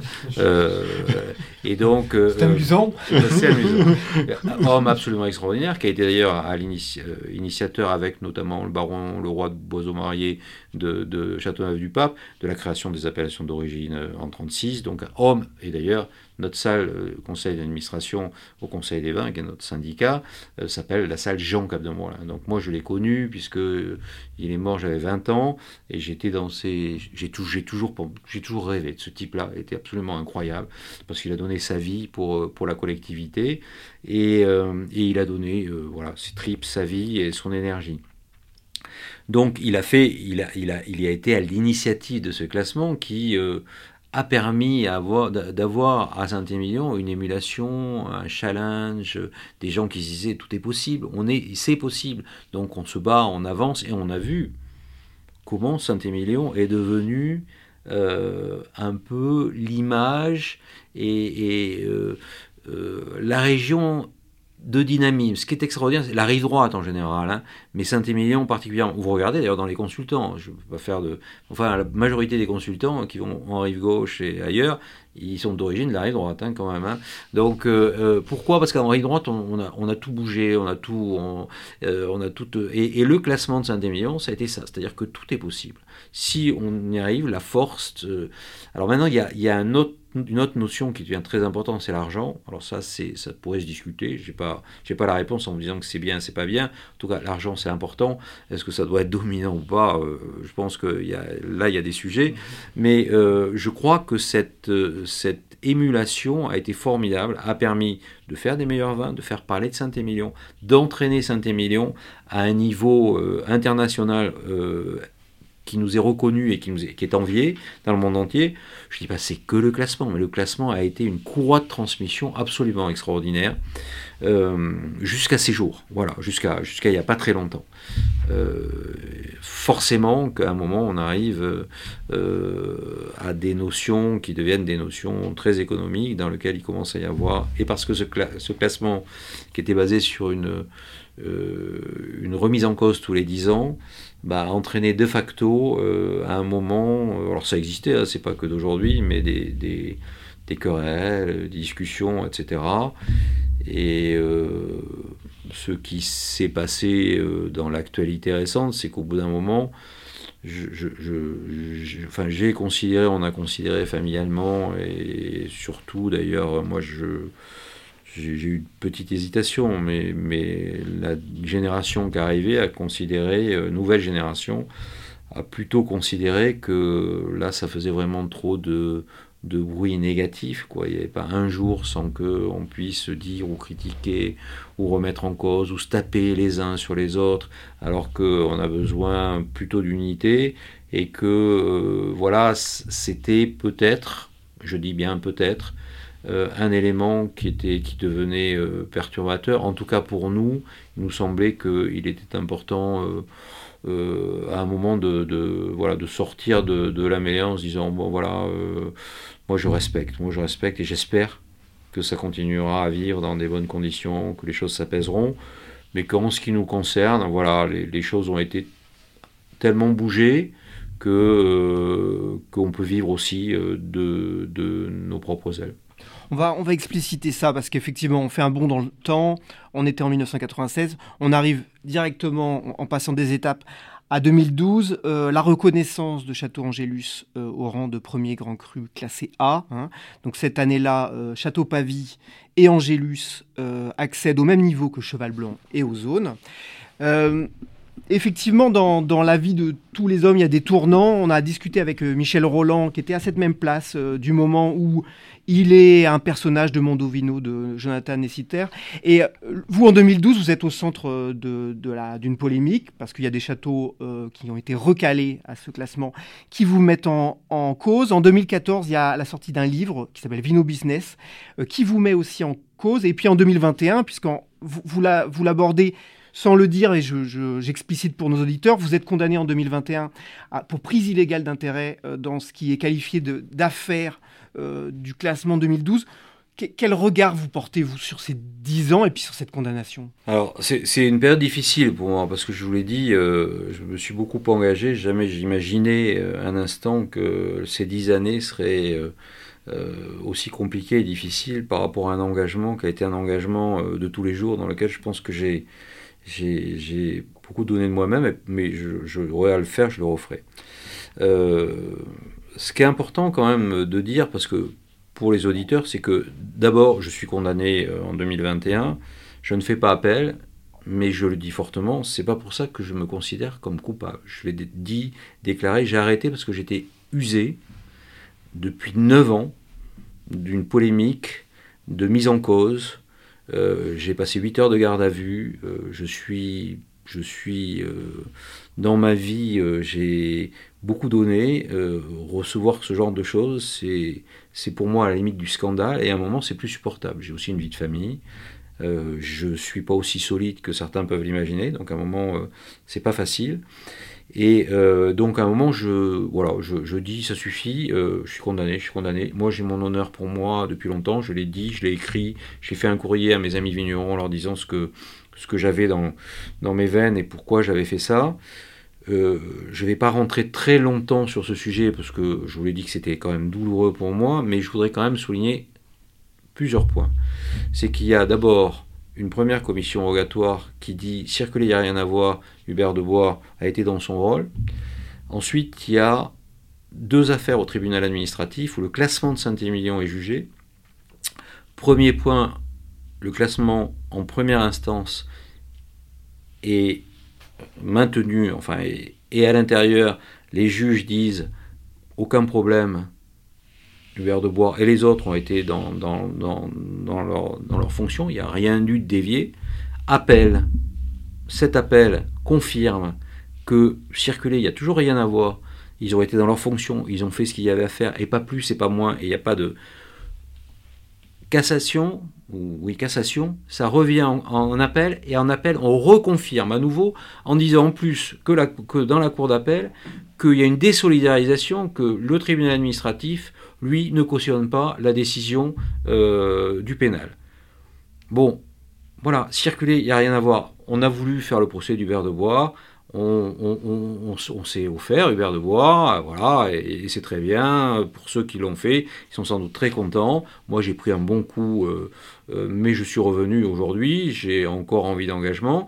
Euh, c'est du caniveau, voilà, un caniveau qui a été d'ailleurs entretenu largement. À qui profite ce genre de choses je, le dis souvent, à qui profite Ça profite à certains intérêts.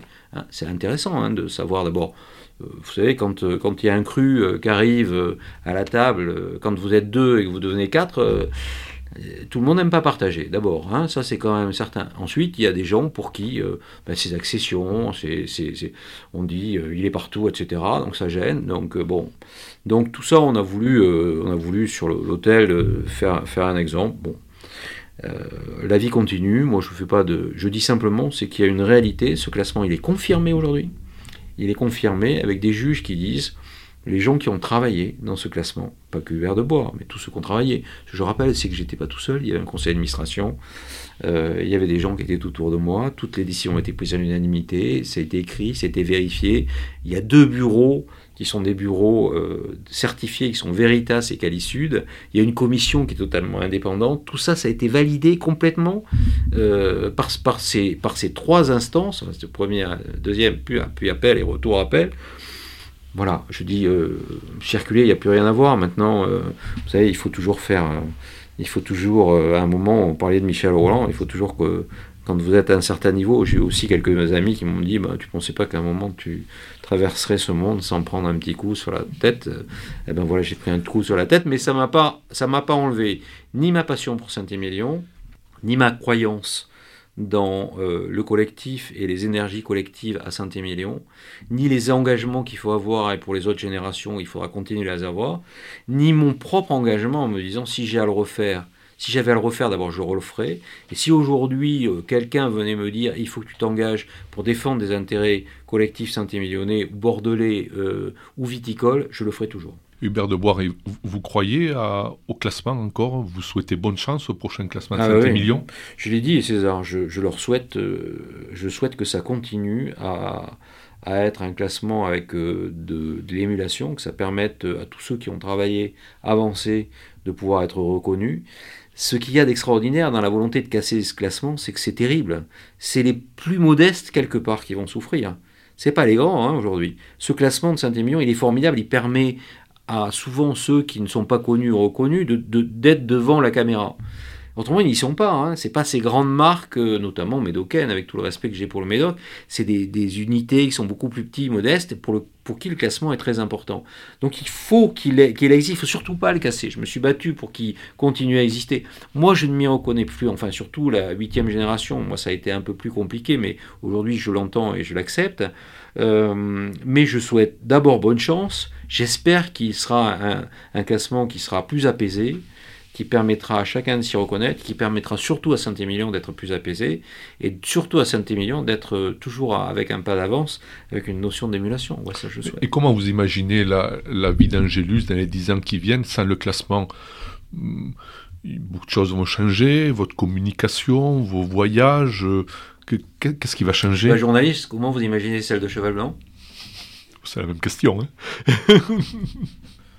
vous avez parlé tout à l'heure d'internationalisation. Aujourd'hui, euh, euh, la marque d'Angélus, elle est, elle est internationalement connue et reconnue. Il n'y a plus euh, le classement, et c'était formidable. Hein. je suis très heureux, mais je veux dire, on vivra sans classement, dans le respect des institutions, dans le respect des autres. On, on vivra notre vie aussi, à la fois en France, mais à l'étranger, avec une communication qui sera d'ailleurs pas tellement différente dont, acte. Mais on va continuer à, parler justement d'internationalisation parce que on va parler, je, voulais vous entendre sur un sujet qui semble totalement anecdotique, mais qui à mon avis ne l'est pas du tout. Euh, et là on revient en arrière. euh, c'est James Bond, tout simplement. Euh, parce que dans l'idée d'une marque et dans l'idée d'une aura internationale, il y a évidemment l'apparition de vos bouteilles au cinéma les placements produits, comme on dit dans le marketing. ça commence, ou au moins c'est très apparent, en 2006, dans Casino Royal. après, ça, se poursuit. Il y a La Môme sur Edith Piaf. Il y a un autre James Bond Spectre en 2005 la question est idiote, mais ça s'est passé comment Vos bouteilles atterrissent dans quelles circonstances dans ces films? Ça va être long. Hein mais vous allez faire court. Je vais essayer de faire court. Non, mais c'est quand même important de, le dire. Euh, d'abord, euh, vous savez que dans James Bond, moi j'ai entendu dire, oh, dans James Bond, euh, il y a eu la fille Rothschild dans James Bond, il y a eu Cheval Blanc, donc on n'est pas les premiers. on voit au brillant dans des films, donc le côté. Finalement, on reste dans les grands vins, dans l'univers des grands vins. Oui, mais il y en a aussi d'autres qui sont chaque fois, qui font aussi de la communication, et c'est très bien parce que le cinéma c'est quelque chose qui est, qui est d'abord c'est un art extraordinaire et puis, euh, c'est à la fois quelque chose qu'on a envie de regarder. Une bouteille qui se présente, c'est plutôt pas mal parce qu'elle se présente dans une bonne scène, donc je trouve que c'est plutôt sympathique. Pour, pour moi, le, sujet, ça a été. Je crois que vous avez reçu Bernard Magret pour qui j'ai beaucoup de, beaucoup de, de, aussi de formes de Et, sauf que moi, je dirigeais une entreprise familiale dans laquelle je ne pouvais pas mettre. Euh, tant de centaines de milliers d'euros de communication euh, tous les ans, être affiché euh, sur toutes les revues, euh, Le Figaro, Le Point, le machin, etc. Sud-Ouest, bien sûr, et d'avoir des pages entières, bien, bien sûr. D'avoir des pages entières, ça c'était pas possible, on n'avait pas les moyens. Et comme j'adorais le cinéma depuis toujours, euh, à un moment, parce que j'ai pu rencontrer quelques personnes, je me suis dit, tiens, c'est peut-être un vecteur intéressant. Et c'est un vecteur intéressant parce que vous, revoyez des films, etc. Donc, euh, donc je suis rentré, euh, j'étais au festival d'Arcachon à l'époque, j'ai rencontré des gens, je me suis dit, c'est pas idiot. Et petit à petit, d'abord, j'ai eu des choses qui sont rentrées sans faire du placement de produits. Euh, je vais prendre quelques exemples. Euh, je, euh, je connais bien Richard Berry. quand il a fait l'Immortel, il était venu dormir chez, moi. Quand il a fait l'Immortel, il m'a appelé. Il m'a dit Tiens, tu peux m'envoyer quelques bouteilles. juste le côté sympathique. Je lui ai envoyé 3-4 bouteilles pour le film et puis 6 bouteilles pour lui. Donc, bon, ça c'est évident, mais je ne vais pas me cacher. J'ai eu la même chose avec. Avec bon nombre d'autres personnes, avec Jean Becker, avec Dialogue Finalement, ça répond à ma question. Vous envoyez des bouteilles. On envoie, on envoie des bouteilles. Avec euh, Dialogue avec mon jardinier, avec Jean Becker, avec euh, avec le code à changer, avec. J'en ai eu plein avec la, la, femme de, José Garcia qui, qui, était, qui faisait aussi des films. Enfin, il y, y en a eu plein. Mais voilà, après, il y en a eu certains où je me suis dit, tiens, mais c'est pas mal. Et vous avez parlé de la môme tout à l'heure. La môme, c'est un placement de produit. Bon, j'ai rencontré, mais à un moment, je me suis dit, mais là aussi, c'était un placement de produit, mais là, c'était un échange marchandise tout le temps. Euh, et on a échangé de la marchandise, sans doute. Là, il y avait un contrat d'échange marchandise. Sur le reste, il n'y avait pas de contrat. C'était juste le côté, euh, ben, tiens, Jean Becker. Jean Becker, je vais vous raconter. Je le fais très vite. Jean Becker, il vient visiter. Moi, je l'avais rencontré au Festival de Cannes. Il vient visiter Saint-Émilion. C'était un dimanche, il était 11h. Moi, j'étais en famille. Je lui avais laissé ma carte, il passe un coup de téléphone en disant Je suis vraiment, désolé, mais euh, je, suis avec, euh, je suis avec mes amis, euh, famille et amis. Est-ce qu'on peut visiter dimanche? Moi, j'étais, on passait à table, etc. Bon, je lui venais. Donc 11h30 il arrive. En fait, je l'ai quitté, il était 14h30, il m'attendait pour déjeuner. Je me suis fait bon. Et, mais j'ai passé un temps formidable. Et quand il a eu un film, il m'a passé un coup de fil. Voilà, Richard Berry, il était avec sa nouvelle amie. Il m'a dit qu'il avait passé sa, un week-end formidable. J'espérais, quand on est en juillet, évidemment, c'est des énergies euh, absolument incroyables. Il a passé un week-end formidable. Il m'en est reconnaissant. Il m'a rappelé, il m'envoie des, des, courriers en me disant, il me rappelle chaque fois ce week-end, ça devait être formidable. Donc, euh, et, donc, voilà. Donc, ce côté aussi, euh, parce que le vin, c'est quand même beaucoup, le vin, beaucoup de relations, beaucoup d'amitié. On parle de cette notion de ah oui, les relations. Mais, mais s'il n'y a pas de relations humaines, il n'y a pas de monde. Enfin, en tout cas, il n'y a pas d'autre monde. C'est vrai dans la cuisine, c'est vrai dans le vin, tout ce qui, est, ce qui consomme. Et, heureusement qu'il y, y, a ces relations humaines.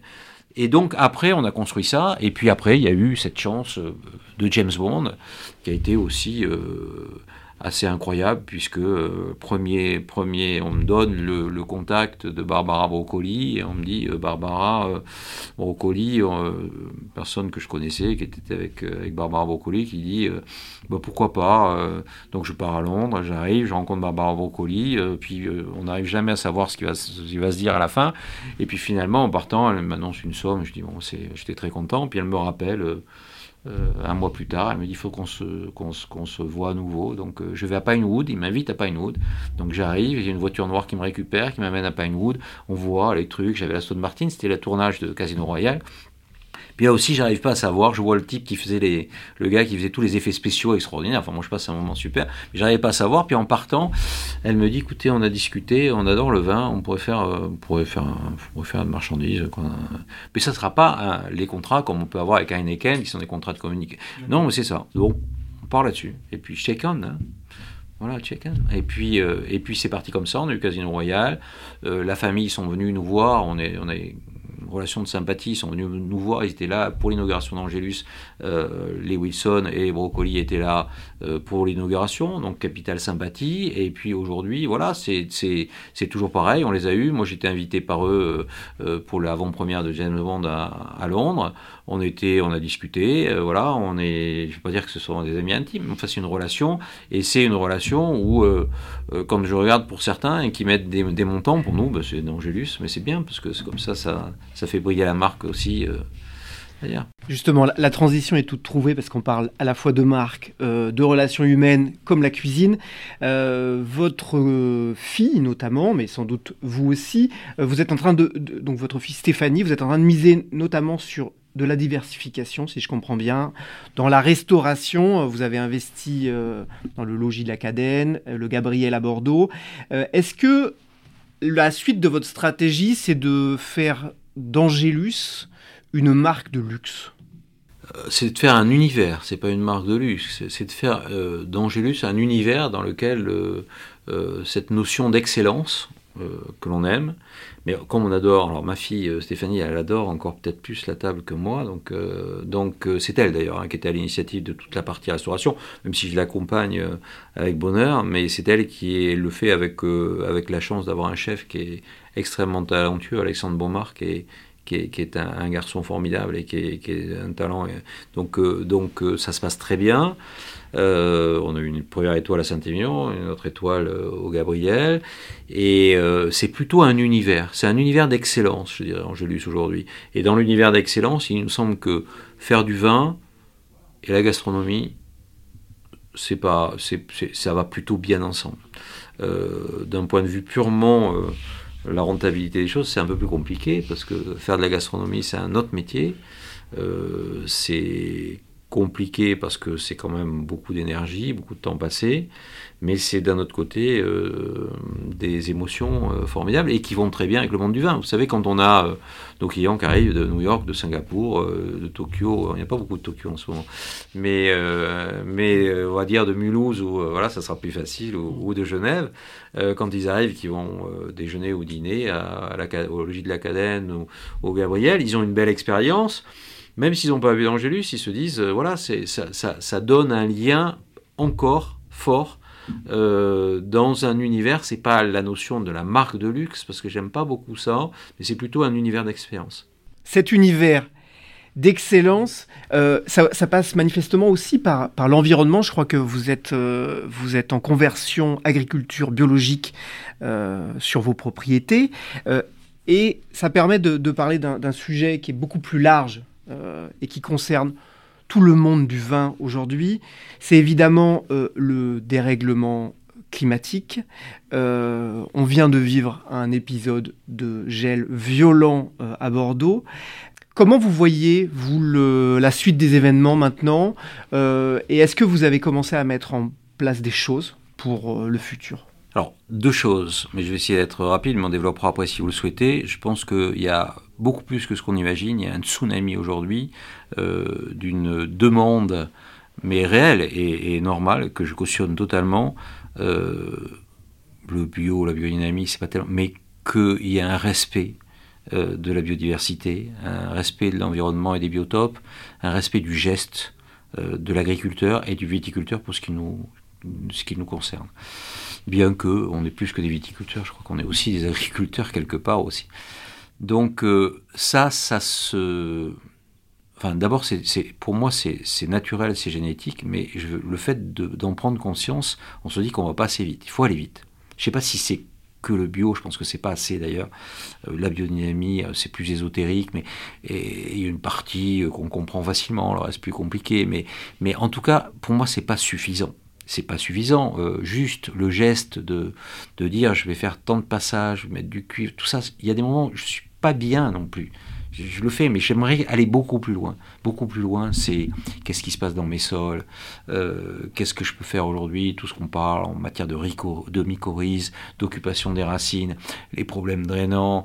Aujourd'hui, on parle pas beaucoup des pollutions, pas assez à mon avis des pollutions de l'eau, notamment liées au cuir. Un jour, il faudra bien qu'on l'aborde, et c'est pas non plus euh, ma tasse de thé de le dire, mais il va bien falloir qu'on pose les questions. Et donc, la bio telle qu'on nous le donne, le dogme là, mon avis est un peu étroit. Je voudrais, et on a chez nous d'ailleurs un garçon qui s'appelle Benjamin Laforêt, qui est, qui est un, jeune euh, que j'ai embauché en recherche et développement pour aller beaucoup plus loin. Donc je ne veux pas être trop long, mais sur ce sujet, je crois que la, table est, pas assez grande pour pouvoir mettre tous les sujets les uns après les autres. Il y en a des, des tas et des tas. Il faut aller vite. Il faut qu'on s'engage. Il faut aller vite. Je ne suis pas sûr que la norme soit la seule réponse, mais il faut aller vite. En tout cas, c'est une vraie modification de sa façon de vivre euh, que d'aller dans cette direction-là. Donc, euh, donc ça, c'est hyper important. Je crois que je, première, mais je me Premier point. le deuxième. Le deuxième, c'était, c'était quoi la question? Sur le réchauffement ah climatique. Et donc, voilà. Le réchauffement climatique. Et donc, sur, le réchauffement, alors, sur le réchauffement climatique, oui qu'est-ce que moi je, je, je, vis enfin je vis, je suis vigneron je vis et je peux pas ne pas me dire qu'il y a des choses qui bougent. Euh, premier gel de 91 euh, mon père il me dit j'ai jamais vu de gel euh, de printemps en Gélus. Donc on attend 2017 maintenant c'est tous les ans quoi donc euh, les problèmes de tempête, les problèmes de grêle, les grêles on n'en avait pas. Aujourd'hui on est tous équipés euh, de systèmes pour essayer de... Donc il y a des tas de choses qui sont en train de se passer. Alors l'arc atlantique, on est très protégé en termes de pluviométrie. Je ne parle pas de l'arc méditerranéen, mais l'arc atlantique, on n'a pas de problème de, de pluviométrie. Mais par contre, modification euh, des effets de climatologie, extrêmement important. Donc une réflexion en se disant la viticulture d'aujourd'hui ne peut plus être la viticulture d'hier, donc il faut s'adapter. C'est la lutte contre le gel, c'est la réflexion sur euh, euh, la, grêle, mais c'est la constatation en disant bah, s'il y a des choses qui se dérèglent, qu'est-ce qu'on peut faire pour essayer Alors on, réfléchit, on n'est pas aujourd'hui, on a les premiers robots, on fait travailler les chevaux, mais les chevaux c'est pas la seule réponse, et puis c'est économiquement pas forcément euh, toujours, mais on fait travailler des robots qui sont peut-être demain une certaine réponse au non-tassement des sols, un problème plus écologique, des robots électriques. Bon, voilà, il y a des tas de choses qu'on est en train de mettre en place. Et puis il y a après, euh, par rapport à ce réchauffement climatique, des réflexions qui sont des réflexions euh, plus pragmatiques.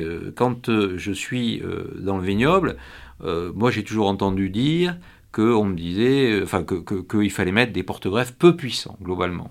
Donc des superficiels, vous savez, on ne pas rentrer, mais ça s'appelle les bases de Riparia, gloire de Montpellier. Voilà, c'est, enfin, c'est pas, il n'est pas tout seul, mais, mais enfin, c'est ces porte-greffes qui sont pas trop puissants. Qui, mais aujourd'hui, eh ben, il y a peut-être une réponse. Si jamais c'est un peu sec, on a des porte-greffes qui sont voilà, plus profonds, qui sont plutôt euh, pas rentrés parce que ça intéresse personne, mais ça s'appelle des Richter. Ces choses, c'est, le rupestrice qui est plus vertical. Il va chercher. Bon, ça, c'est, sans doute une des réponses. Mais après, il y en a une autre qui est hyper intéressante. Quand j'étais euh, jeune étudiant, j'allais à Château-Haut-Voyon, où le, euh, Jean-Bernard Delmas, donc le, père de Jean-Philippe, faisait les premières sélections massales. Ça a été un des premiers à faire une sélection massale dans le Bordelais. Mais les premiers critères, moi j'en ai fait juste après quand je suis rentré en Gélus, les premiers critères c'était quoi? On, sélectionnait des individus sur des raisins qui mûrissaient tôt, qui faisaient du sucre. Moi, je suis en train de faire, depuis 4 ans, là on est reparti, on refait des sélections massales sur des critères totalement opposés. En Ancheta, il faut moins de sucre. Mais, mais, il y a des tas de réponses. Je veux dire, vous savez, l'intelligence humaine, on le voit très bien par rapport à la crise aujourd'hui, par rapport au Covid, par rapport à... Chaque fois que vous êtes devant un mur, il faut bien, il faut bien réagir. Donc euh, moi, je pense que on a des éléments pour réagir. Et d'ailleurs, je crois qu'on fera toujours du merlot dans 30 ans à Bordeaux. Si vous allez me poser la question, je suis convaincu si on le met au bon César. on l'a, on l'a souvent posé ici, hein, mais effectivement, vous donnez une réponse, quoi. On fera toujours, on fera, toujours. il faut pas faire les erreurs que l'on a fait, c'est-à-dire qu'on a certainement transposé. Vous savez que j'ai, quand j'étais président du syndicat de Saint-Émilion, on avait mis en place un programme justement pour remettre à l'honneur le Cabernet Franc et pour dire que là, on avait arraché le Cabernet Franc parce que il produisait peu, il était compliqué, il fallait en remettre et pas pour faire du merlot partout, etc. Donc bien sûr, mais il euh, ne euh, faut pas mettre de merlot dans des endroits où il... Mais dans les grands sols argileux et plutôt froids, le merlot, euh, je veux dire, il, est forever, quoi. Comme disent les Anglais, c'est, il sera là, il sera là, il n'y a, pas de raison qu'il ne soit pas là. Il fera des très grands vins, il continuera à faire des très grands vins. Mais je pense que par contre, il faut bien réfléchir parce qu'il y a eu quand même beaucoup d'erreurs de fait. Euh, beaucoup d'erreurs parce que d'abord on est allé trop vite, parce qu'on n'a pas pensé qu'il y avait une nature, qu'il y avait des choses qui existaient, c'est-à-dire que c'est l'humain, euh, Dieu sait si j'aime l'humain, mais là c'était pas l'humain, c'était, c'était la notion plutôt euh, un peu mercantile en disant on va, faire, on va faire des quantités, on va faire de l'argent et puis ça va aller mieux. Bon, on s'aperçoit aujourd'hui que quand on prend des directions comme ça, ben, on prend un grand coup sur les doigts 15 ou 20 ans après malheureusement. Donc je crois qu'il faut le temps de la réflexion, le savoir c'est quand même vous savez, euh, transposer ça au, reste du monde, toutes les populations, dès qu'il y a un peu de savoir, elles sont plus résistantes. Hein. C'est quand il n'y a, pas, de savoir qu'on n'est pas résistant. Donc euh, je pense que le monde de la viticulture, avec le savoir, sera plus résistant, permettra de comprendre, de mieux comprendre, et de se dire que bah, même avec tout ce qu'on peut imaginer, qui sera difficile, réchauffement climatique, ça va sans doute pas s'arranger, euh, ces intempéries, etc. J'ai un certain optimisme et voilà, je suis nature à penser que euh, dans 20 ans, euh, on continuera à faire des grands vins avec une viticulture qui sera, je l'espère, beaucoup plus euh, respectueuse, mais on continuera à faire des grands vins avec un style qui aura peut-être un peu changé. Les styles ont changé. Les, les, femmes, les hommes, ils changent et aujourd'hui euh, la mode se démode. Donc, euh, et donc les sociétés changent aussi. Bien sûr, bien sûr. Donc il y aura sans doute des styles qui vont euh, évoluer, mais on continuera à faire des grands vins et on continuera. Bordeaux continuera à régaler le monde avec des vins, avec un savoir-faire et avec des typicités et surtout une mosaïque de, de lieux de terroir et de production. Donc ça, je suis confiant. Maintenant, de fermer les yeux et de se dire qu'il n'y a pas en face de nous des immenses challenges, que ce soit écologiques euh, et, climatologiques qui sont devant nous, avec, euh, je pense que là aussi, bien se prendre la main. Quand je reparle du collectif et j'y reparle et j'y reparle, on est plus fort et on va plus loin quand on est plus nombreux. Et je pense que l'écologie, c'est pas un problème d'Hubert de Bois à Angélus, c'est pas un problème de, d'Alfred Tesseron à Pontécanet, c'est pas un problème de. Parce qu'il n'y a pas que des grands, hein, il y a aussi des tas de vignobles. C'est un problème bordelais, c'est un problème viticole national et international. Si on veut continuer, il faut se prendre par la main pour relever les challenges et pas se dire je le fais de mon côté. Et je pense que en regardant ça, j'ai beaucoup plus d'optimisme. Le temps file malheureusement. Alors, dernière question. À un homme donc né en 1956, on, l'a dit tout à l'heure, qui avait le sécateur en main à 10 ans à peu près, si j'ai bien compris. Euh, c'est de quoi vous êtes le plus fier aujourd'hui et sur quoi vous avez un regret aujourd'hui? Le, plus fier, c'est de se, dire aujourd'hui que, en ce qui me concerne, il y a une génération euh, qui continue. Donc, euh, même si elles ont. Euh, j'ai deux filles. Alors, mes garçons, ils ont aussi d'autres passions, mais peut-être un peu moins directement liées dans la viticulture. Mais j'ai deux filles qui sont passionnées par la viticulture. Coralie et Stéphanie. Coralie et Stéphanie. Et donc, de me dire que ma vie, mon engagement, ça, ça aura, ça l'aura peut-être accroché quelque part et ça aura permis, ça leur a permis aussi d'avoir, elles, leur passion et, le développement de, cette passion dans leur vie. ça, c'est une très grande satisfaction de commencer à voir mes petits-enfants qui euh, vont dans les vignes et qui goûtent des raisins avec moi à, 10 ans ou 6 ans, et je trouve ça génial. Donc ça, ça, ça, me réjouit. Et donc de savoir que ça, ça marche. Voilà.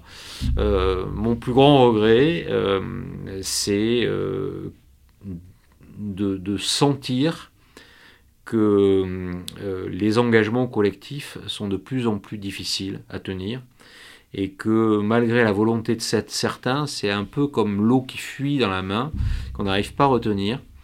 voilà, je, pense qu'on est plus fort, plus on est nombreux, plus on est fort mais je, trouve que ça devient très compliqué. mais malgré tout, il faut pas perdre cette foi, il faut qu'il y ait de plus en plus de... On essaie, vous savez, ça c'est pareil, ça, ça, se fait depuis le début. Vous êtes à l'école, vous commencez à parler des goûts. Moi je me souviens des chefs qui allaient à l'école pour parler des goûts, parce qu'on oubliait les goûts, ou surtout les odeurs, parce que quand on est en vie, on n'a plus les odeurs, etc. Donc il faut reformer, il faut former tout jeune, dans les écoles, dans les conseils d'administration, dans les familles, en disant, vous avez des challenges à reprendre, vous avez euh, un métier formidable à défendre, donc moi je crois que ça passe par une vraie pédagogie. Cette pédagogie, encore une fois, c'est dans les mains euh, du CIVB, des, euh, organismes de gestion de nos syndicats, euh, des groupes, et, il faut éduquer et surtout ne pas perdre ni l'envie ni la foi. Parce que ça, je suis convaincu qu'il ne faut pas baisser les bras, même si je pense que c'est pas simple. Merci pour votre présence ici et votre franchise, Hubert de Bois. Merci à vous aussi euh, pour votre écoute. Merci César. Euh, si vous avez aimé cet épisode, n'hésitez pas à nous le dire et à le partager autour de vous. Vos retours et suggestions sont toujours très précieux. Pour ne rien manquer des 4 saisons du vin, abonnez-vous sur Spotify, Apple Podcast, Google Podcast ou votre plateforme d'écoute habituelle. A bientôt, portez-vous bien et rappelez-vous, le meilleur vin n'est pas nécessairement le plus cher, mais celui qu'on partage avec modération et responsabilité. Merci.